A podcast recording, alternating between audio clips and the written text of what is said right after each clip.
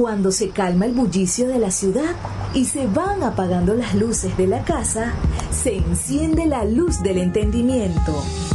Desde este momento comienza Puerto de Libros, Librería Radiofónica, programa que contiene todos sus elementos tipo A. Puede ser escuchado por niños, niñas y adolescentes sin la supervisión de padres, madres o representantes. Comienza Puerto de Libros, Librería Radiofónica.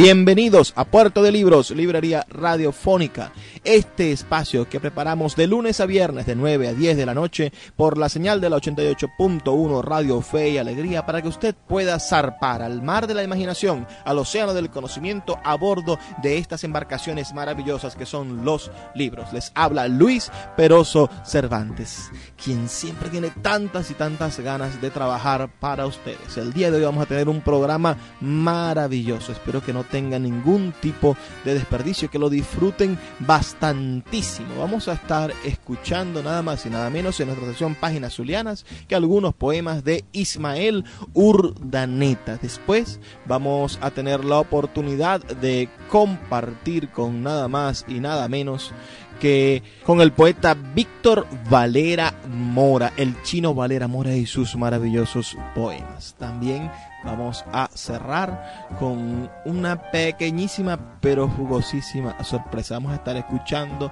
la voz del gran poeta, escritor, novelista, cuentista Julio Cortázar. Todo esto hoy aquí en Puerto de Libros, Librería Radiofónica. Páginas Zulianas, en Puerto de Libros, Librería Radiofónica, por Radio Fe y Alegría, con todas las voces.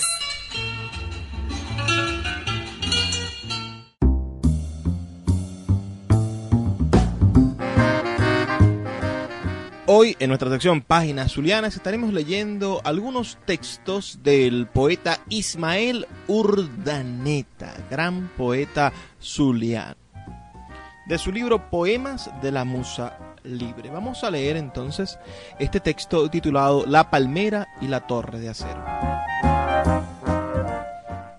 Palmera señoril, antes dabas al cuadro del paisaje lacustre la pincelada esbelta de tu airón tropical.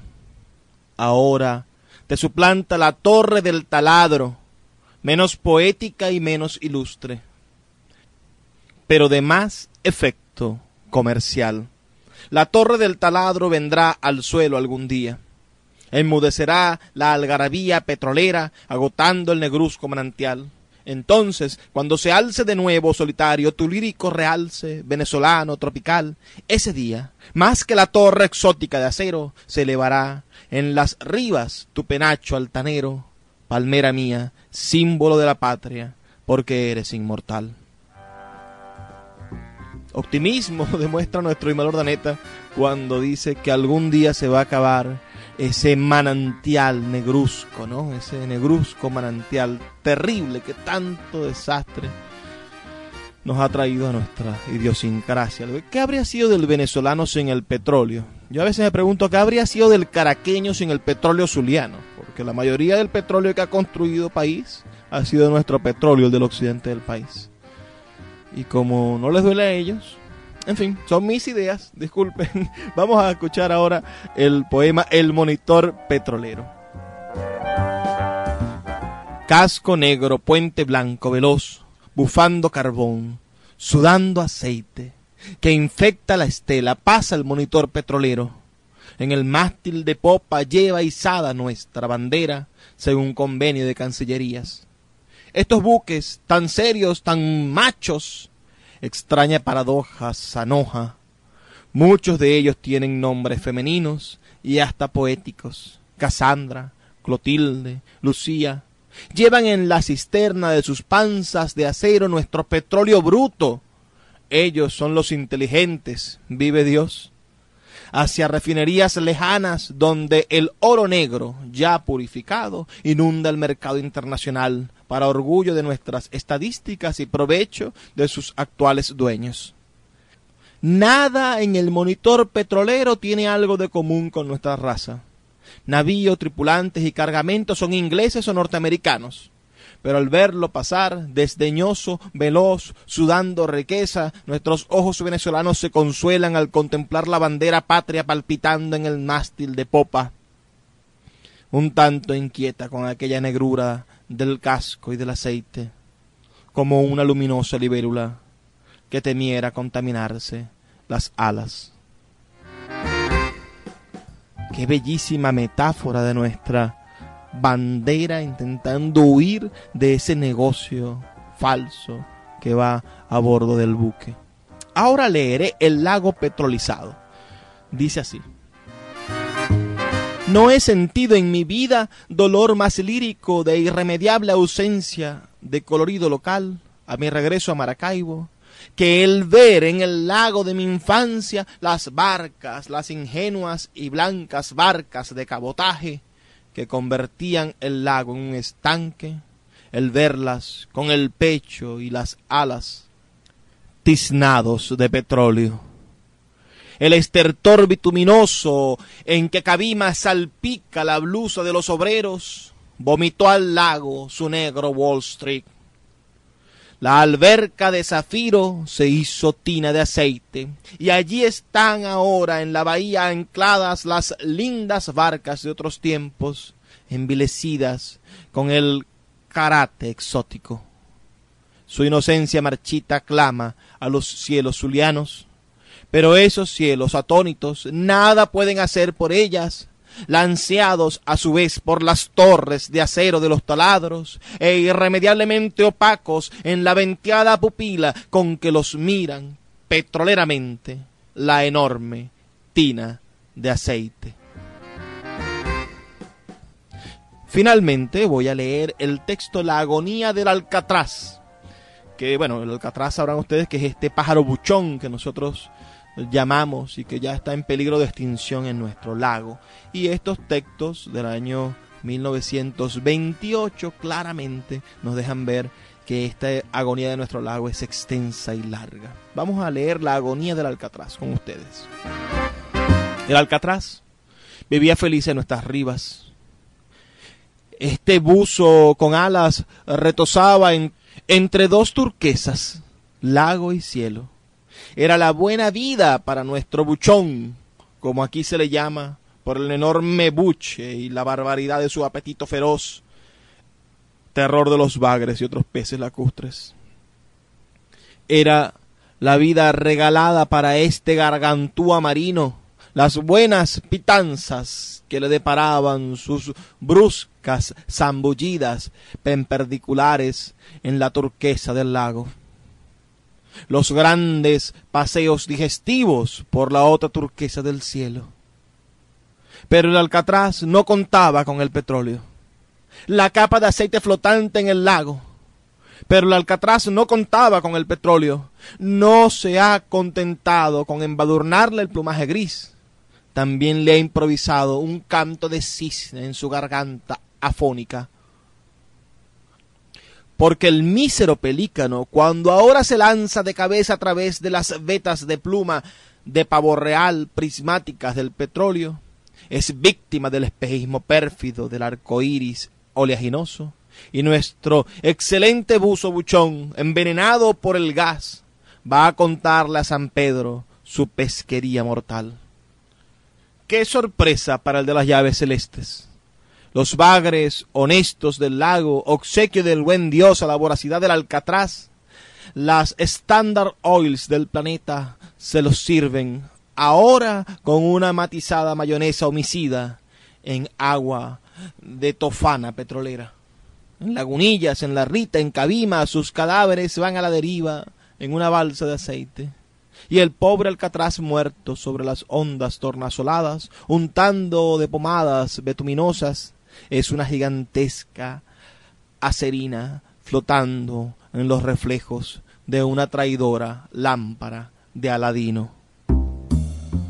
Escuchamos entonces poemas del gran poeta zuliano Ismael Urdaneta. Los invito a comprar, a adquirir el libro que escribió María Cristina Solaeche Galera sobre este poeta que nació en el año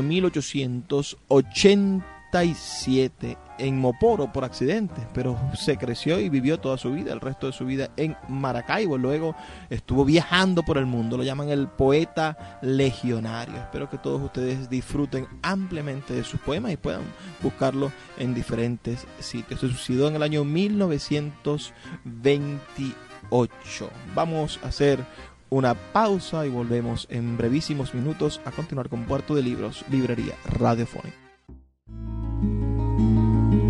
Escuchas Puerto de Libros, Librería Radiofónica, por Radio Fe y Alegría, con todas las voces. Cada día, un libro. Puerto de Libros, Librería Radiofónica, por Radio Fe y Alegría, con todas las voces.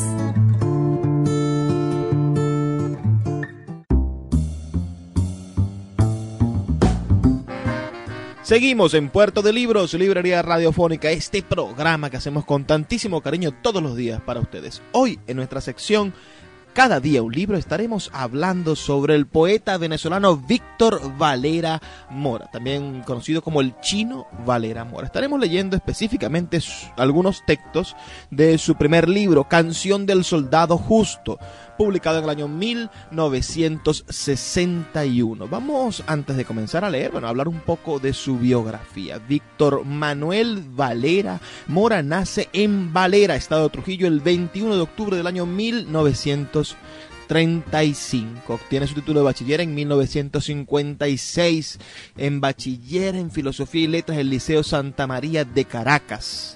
También fue apresado políticamente durante esos años. En el 56 era bachiller, pero había una dictadura férrea a causa del, señor Marcos Pérez Jiménez. Sabrán, ustedes recordarán, ¿no? Este es un país que ha tenido dictaduras, que ha tenido militares gobernando y oprimiendo al pueblo una y otra vez, desde Juan Vicente Gómez y anterior, aquellas guerrillas horribles del siglo XIX.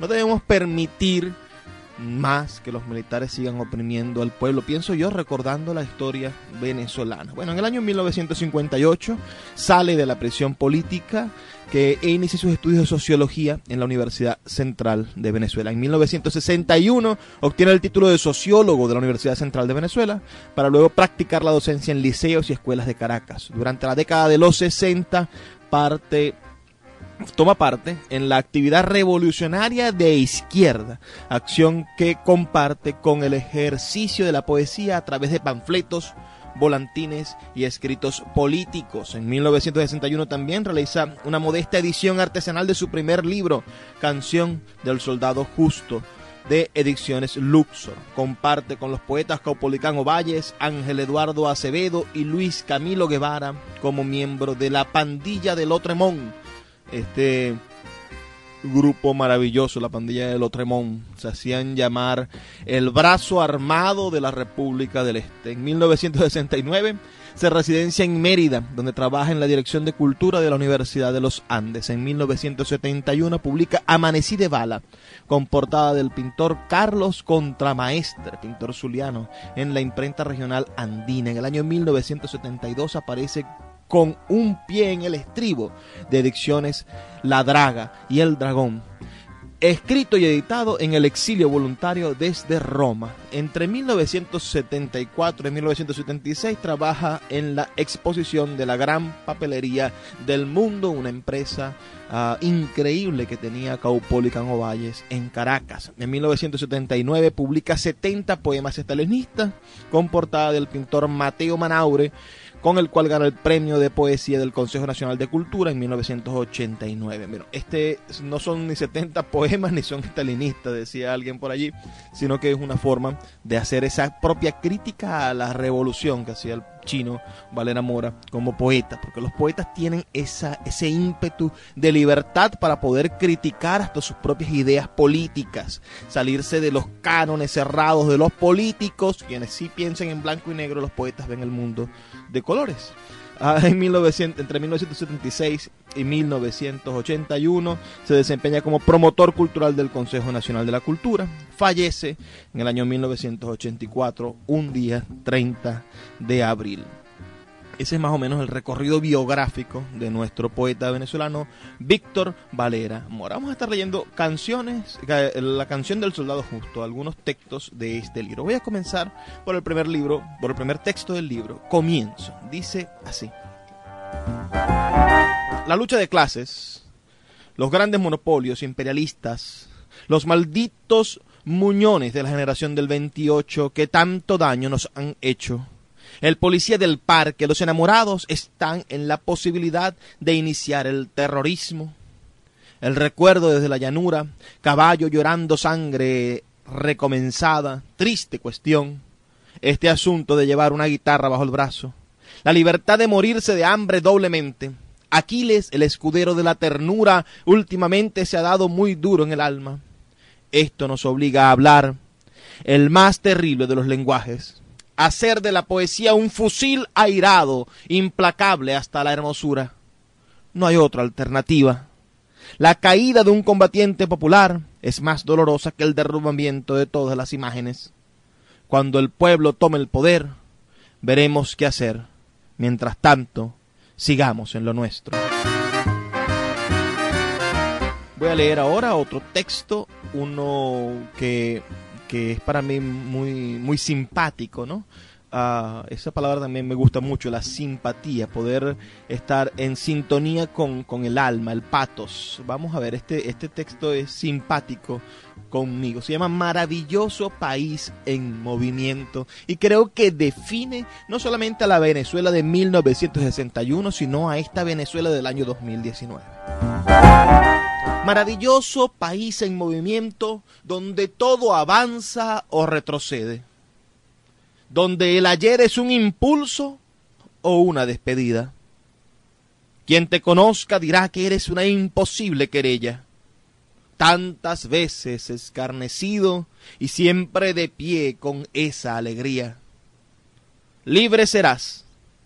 Si los condenados no arriban a tus playas, hacia ellos irás como otros días. Comienzo y creo en ti, maravilloso país en movimiento.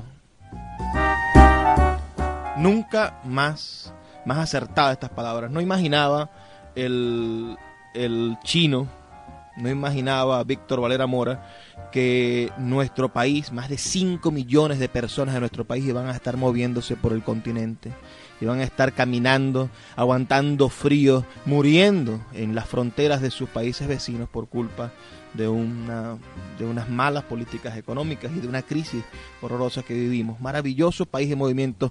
Pronto serás libre, dice Víctor Valera Mora en el año 1961. Voy a leerles ahora otro, otro texto de este libro de 1961. Este texto se llama Manifiesto. Nací de parto bravo y vivo sin dolerle a nadie. Mi padre era obrero, lo mató una tuberculosis pulmonar cuando yo siendo niño iniciaba mi rojo andar del río a los caminos. Mi madre desde muy pequeñita es un asunto de naranjos y cereales. Poeta militante del Partido del Hombre, no vine a esta tierra a contar cuentos contados sino a contar con mis anchas espaldas, a despellejarme en consignas. Camino por las calles como me da la gana. Saludo a todos los que me sonríen con las manos al viento y no me detengo porque no hay tiempo ni para morir. Ignoro todo y creo solamente en el modo que adopta el latido. Bien vale explicar de nuevo Señores, soy poco acostumbrado a llorar y cuando sucede me llora hasta el pelo y la camisa. No es mi deseo dar pie para que los ríos guarden un minuto de silencio por mi tristeza. Por eso no vengo a pedir nada para esta sed y este ojo derecho, pero sí a reclamar lo que me corresponde como piel y relincho Dejad que mi mujer ría honestamente. Dejad que, mis, que los novios tiendan sus hogueras, sus latidos, sus sábanas comunes. Y os prometo que asistiremos todos al derrumbamiento definitivo de las catedrales y la injuria. Con la solvencia de los pequeños vegetales, decid dónde leen los niños que la lluvia es incapaz de quebrarle el corazón a nadie. Por favor, decidle, es de urgencia para sus sienes escolares que en los paredones de las almas malditas no se repita el fusilamiento de la ternura. Yo pido a voz y puños que los únicos oradores públicos sean los panes recién salidos del horno, porque no es justo que los obreros vivan desayunando saludos solamente. Por último, por doblemente triste, dejad de hablar en vida eterna, porque alguien a quien aún conocíamos en este mismo instante estira sus huesos para siempre. Es todo por hoy, amigos míos. Mañana, cuando mi verso se alargue el pantalón, regresaré con el viento en armas a reclamar algunas y otras cosas. Este poema está fechado en junio de 1958. Pareciera que los cantos del poeta Víctor Lera Mora necesitan ser revividos en este 2019. Pareciera que sí. Aquí hay otra carta enternecedora, pero bastante extensa. Los invito a que la busquen en internet. Carta de los niños a los señores gobernantes. No tiene desperdicio. Es una carta bellísima y bueno, y de sentimiento antiimperialista también. vamos a cerrar con este texto. Se llama ¿Por qué diablos ponerse uno a llorar? Es un poema que debería ser leído en, en, las homilías, digo yo, debería ser leído en como una oración todos los días. ¿Por qué diablos ponerse uno a llorar? Dice así. He llegado tarde al reparto de los panes He llegado un poquito después de quien me fue invitando. Hoy con mi peso y estatura y unas ganas terribles de sentarme a comer, sin modo con qué hacerlo. Hay razón. Pero no puedo asolarme en las aceras a llorar con la cabeza entre las manos.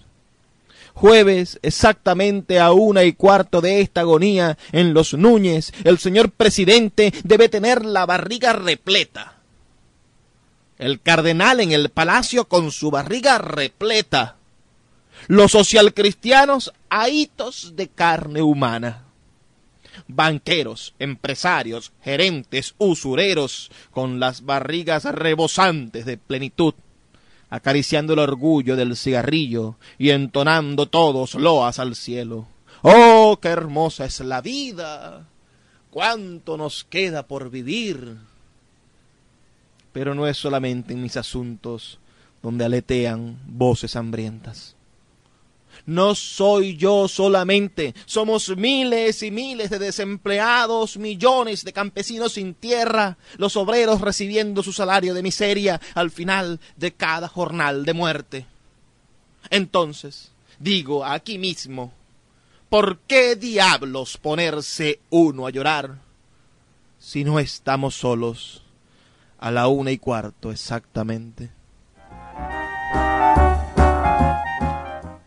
¿Qué les parece? Víctor Valera Mora, publicado por Monte Ávila Editores, el libro del cual estamos leyendo este texto, la Biblioteca de Autores Básicos Venezolanos, con prólogo de Gabriel Jiménez Emán, publicado nada más y nada menos que en el año 2004 por Monte Ávila Editores.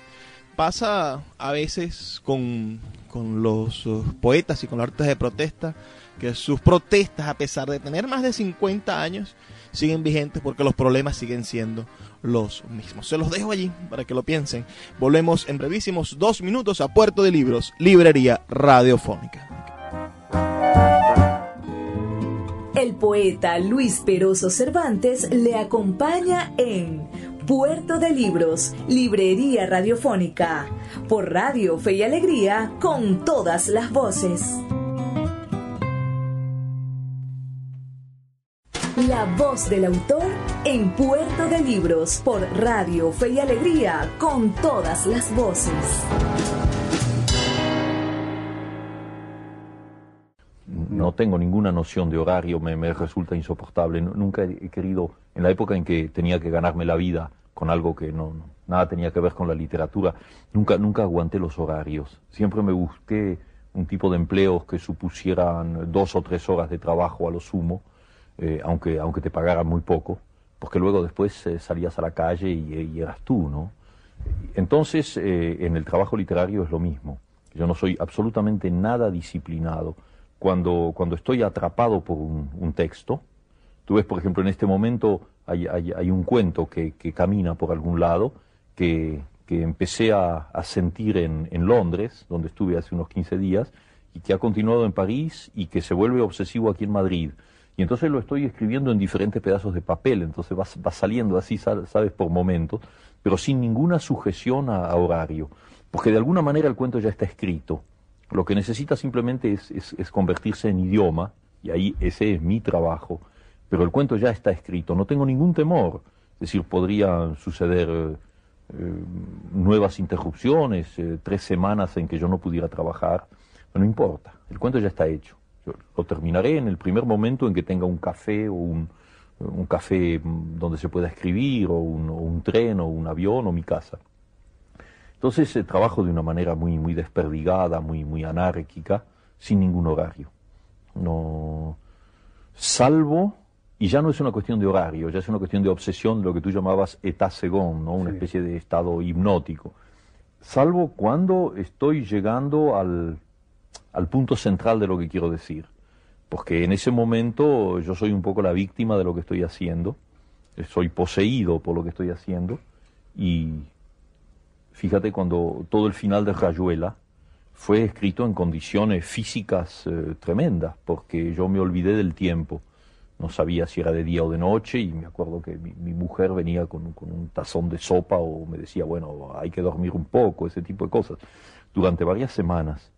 Pero antes de eso, habían pasado dos años en que yo no había hecho nada, escribía cosas sueltas, así, un capítulo, otro. Y luego hay un momento en que todo se concentra y ahí tienes que terminar. Pero no es una noción de horario, sino una noción de obsesión, de concentración. O sea que si, si yo hubiera llegado a esa altura del cuento de que se estaba hablando y hubiera tenido que terminarlo, eh, hubiera encontrado un pretexto para no venir aquí, porque no, no, sí, de alguna manera me hubiera escapado, porque eso hubiera sido más importante. Por suerte, por suerte no lo era. Siento muy feliz de estoy, que no, se haya producido. yo también estoy, muy feliz, no contigo, sino contigo y con, con tantos más así invisibles y, con, y, con Tus lectores y amigos. Sí, los amigos sobre todo. Vamos a seguir porque el tiempo se nos marcha, vamos a seguir hablando de, la obra. En el, bueno, a todo esto se ha producido ya el autoexilio de Julio Cortázar, disconforme con el peronismo, se viene a Europa. Ese es un viaje curioso porque es, es, un viaje que yo creo en cierto modo había soñado varias veces Julio, lo intentó una vez a los 18 años con unos amigos, parece que se quería venir en un viaje de carga, fracasó el intento, pero por fin eso se produjo. Viene a Europa Creo que una de sus primeras eh, ideas en ese viaje es precisamente desembarcar en Barcelona para reencontrarse con, el clima de su infancia. Con el Parque Güell. Con el Parque Güell sobre todo. Y se instala en París. Yo no sé, durante mucho tiempo Mario Vargas Llosa había descrito la casa en que tú vivías en París, una casa decía él que era alta y angosta como tú, atiborrada de libros y con una especie de pizarrón lleno de lo de lo insólito cotidiano que tú recortas de periódicos y revistas, de, cosas que te llaman la atención y que tienes ahí un poco delante de tus ojos, ¿no? Sí, y donde, y donde, en el 15, donde suceden cosas muy curiosas, ¿ves? Que se, se refiere ya al mundo de lo fantástico. Eh, me alegra que recuerdes eso porque me trae una imagen muy, muy precisa. Sí, eh, eh, era, una, era una biblioteca que tenía una, bueno, tenía un, una, una plancha de madera que la cerraba en uno de los lados.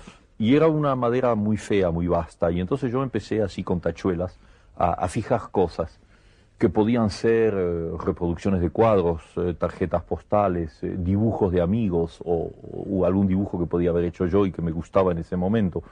Los iba fijando así. Y había, por ejemplo, una, una fotografía de, de, Louis Armstrong tocando la trompeta, que tú sabes que es uno de mis dioses. Mis dioses están en la tierra, no en otro lado. Y, eh, y había una serie de cosas que se habían ido así acumulando de lo alto hacia lo bajo, pero a lo largo de un año. Y una noche estaba yo leyendo y, miré ese conjunto de cosas. Y entonces, eh, te aseguro que tuve miedo, porque vi lo siguiente en lo alto, en una de las imágenes, que era un cuadro, me acuerdo muy bien, una pintura de Klimt, una de esas mujeres así muy, muy lujosas, llenas de pectorales y joyas, cuadro de Klimt, había una línea que bajaba por la figura, entonces esa línea se comunicaba directamente con, digamos, un programa de cine que yo había pegado ahí, y la línea continuaba sinuosamente de lo alto hasta el suelo sin una sola interrupción. Ahora, espero que me crea, Joaquín, Te creo, te creo. porque es absolutamente exacto y la tontería fue que no hice una foto, pero finalmente ¿para qué una foto? La foto no hubiera hecho más que dar una prueba material de la cosa. Pero tú comprendes haber estado pegando al azar durante un año montones de cosas y luego encontrar una línea conductora que pasa, que pasa por, el perfil de un personaje que baja por un paisaje, por una casa, se desliza por un prado y entra en, en, en, la foto de Armstrong tocando la trompeta y pasa por su brazo y sigue. Bueno, eh, ahí tienes un, una de las pruebas de que el sentimiento de lo fantástico para mí no, no, se puede explicar lógicamente. Está y se acabó y no hay más que hablar. De pasada hiciste una alusión a esos dioses tuyos de la tierra, esa uh, afición que ha aparecido en, en, en, muchos de tus cuentos y de tus obras, que es el, el mundo del jazz, el mundo del boxeo, eh, en fin, ese, ese, ese mundo un poco que, que es eh, un mundo fascinante y poco, hasta ahora considerado como poco literario, ¿no?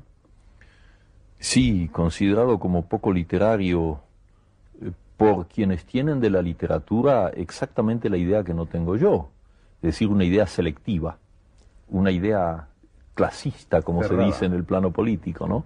O sea que la literatura tiene temas que se pueden tratar y temas que no se pueden tratar. Bueno, tú sabes que eso es un problema liquidado y no, no hay para qué hablar más, porque cualquiera de los que, uh -huh. que hablan en este momento no, o no, no, se escuchan en este momento lo saben de sobra. Eh, el jazz es para mí, la música en general y el jazz en particular es una especie de, de, presencia continua, incluso en lo que yo escribo. Tú sabes muy bien que, que lo he dicho además. Mi, mi, mi trabajo de escritor se da de una manera en donde hay una especie de ritmo, que no tiene nada que ver con la rima y con las aliteraciones. Y, no, no, no, no. Es una especie de, de, latido, ¿no? De swing, como dicen los hombres de jazz.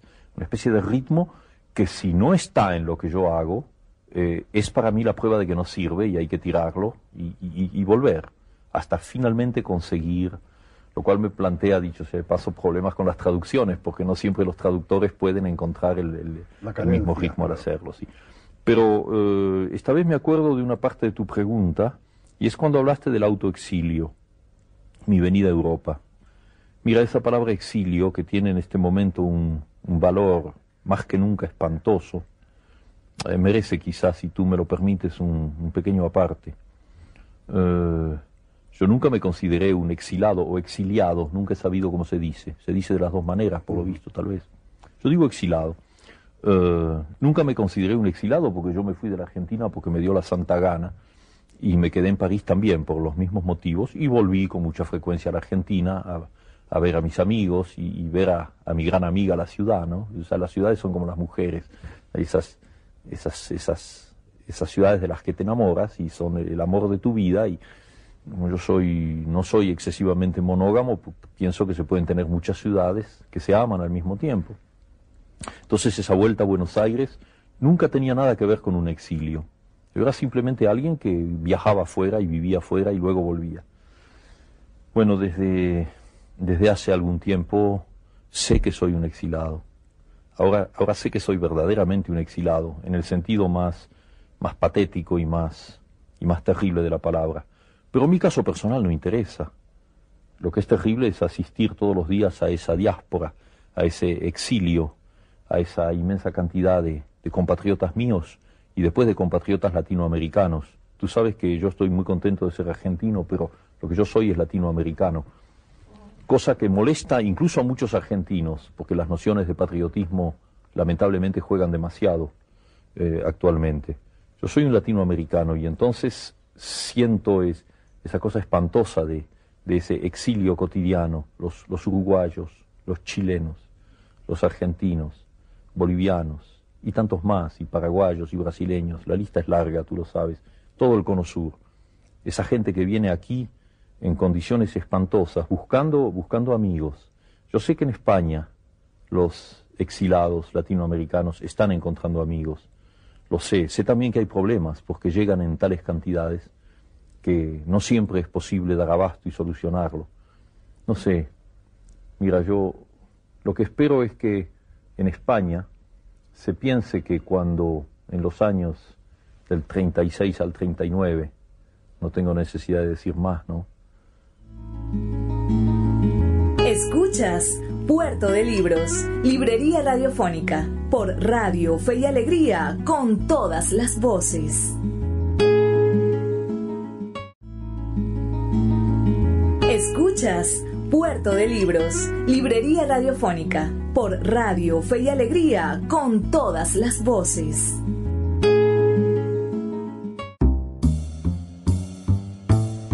Acabamos de escuchar entonces al gran Julio Cortázar en su entrevista que le hicieron hace bastante tiempo ya en el programa A Fondo de la televisora española, contándonos, bueno, un pequeñísimo fragmento también de esta entrevista, contándonos cosas maravillosas, ¿no? Esta es una entrevista que no tiene desperdicio, creo que es la mejor entrevista que se le ha hecho, que se le hizo a Cortázar en vida y creo también que, es un patrimonio de la, de la literatura latinoamericana, esa entrevista y ese programa que tiene tantas cosas deliciosas.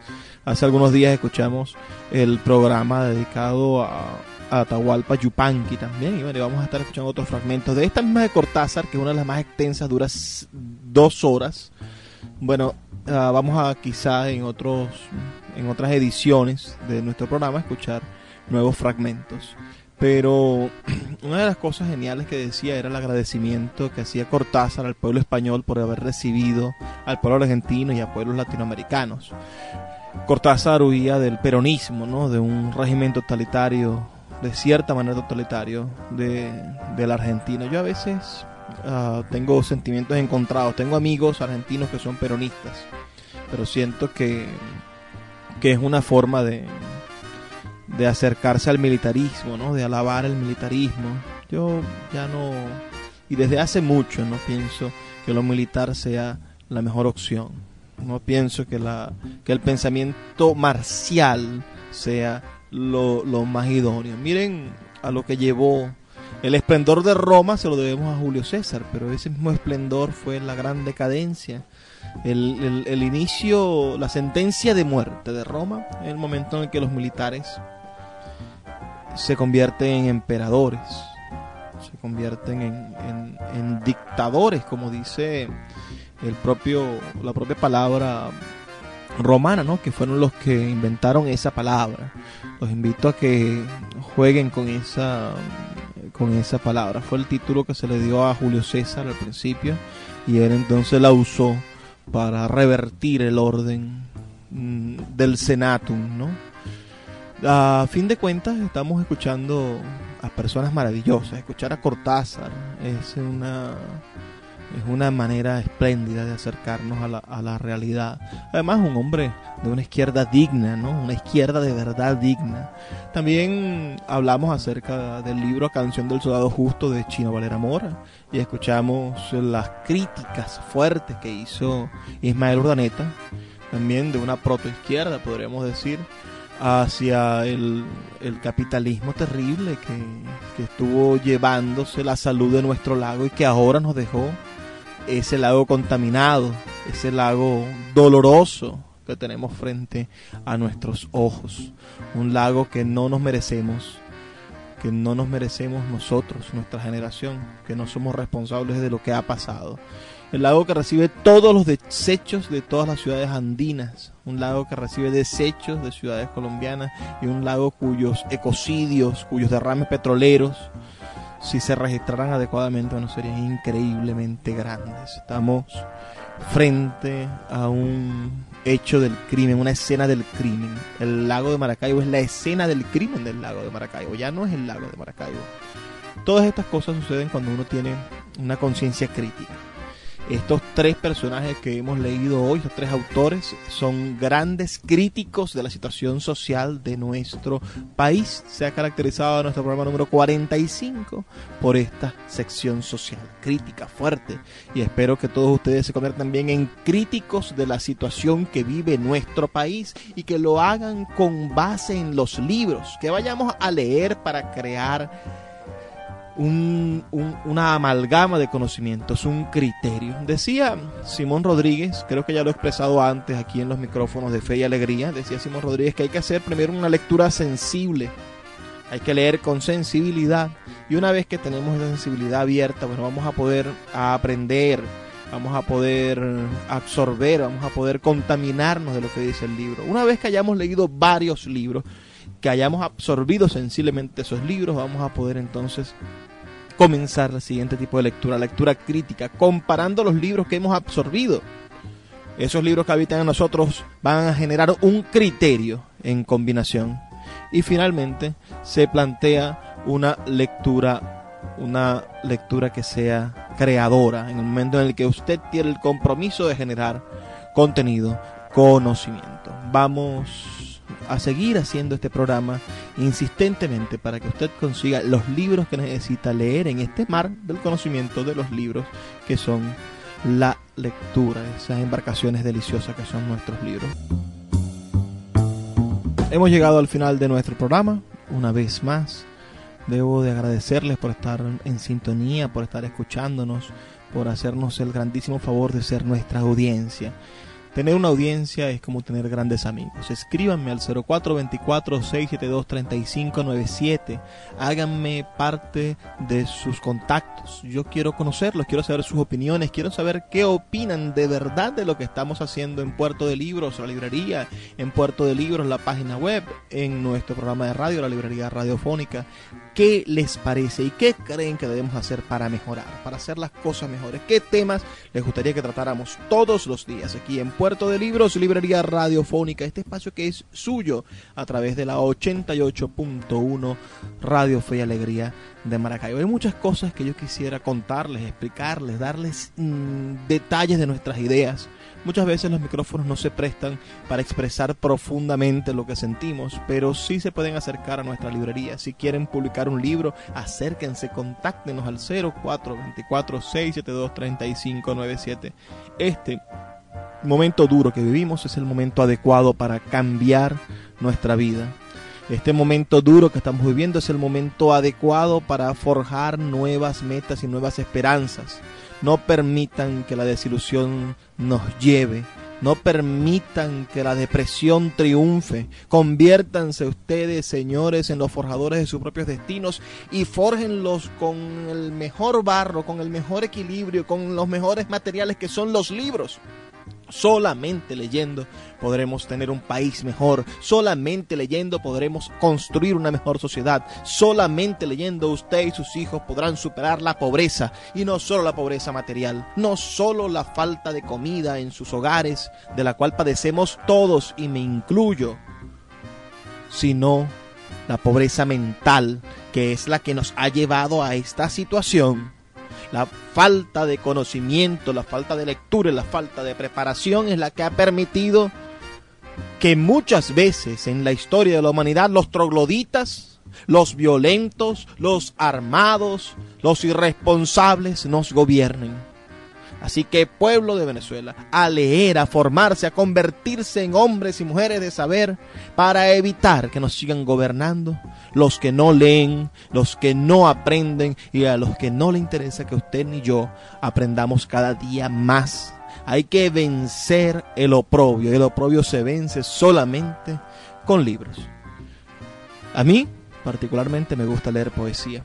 Por eso les digo a todos ustedes cada vez que termina mi programa, por favor, sean felices, lean poesía.